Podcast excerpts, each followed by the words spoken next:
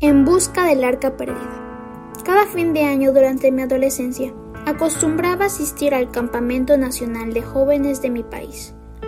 Más de mil muchachos de diferentes ciudades acudían con mucho entusiasmo a San Luis de Buenos Aires, un pueblito en la zona sur de Costa Rica.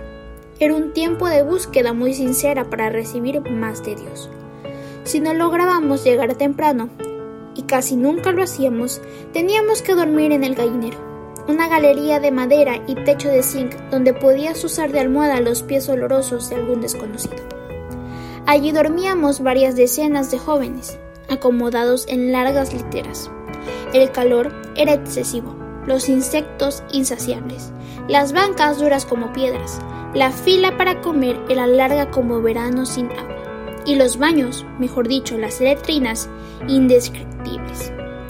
El único atractivo era el río. Bañarse allí era toda una experiencia.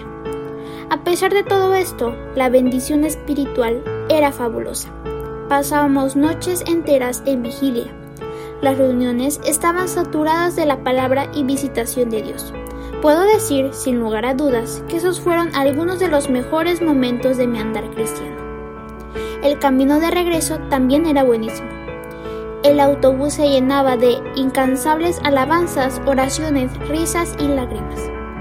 Nos deteníamos a comer en algunos restaurantes del camino y allí algunas personas se convertían. Íbamos rebosantes, pero la euforia no duraría mucho. Pocas semanas después estaríamos enfrentando la misma indiferencia que antes en las reuniones. ¿Qué estaba mal? ¿Por qué razón parecía ser tan difícil sostener las vivencias espirituales?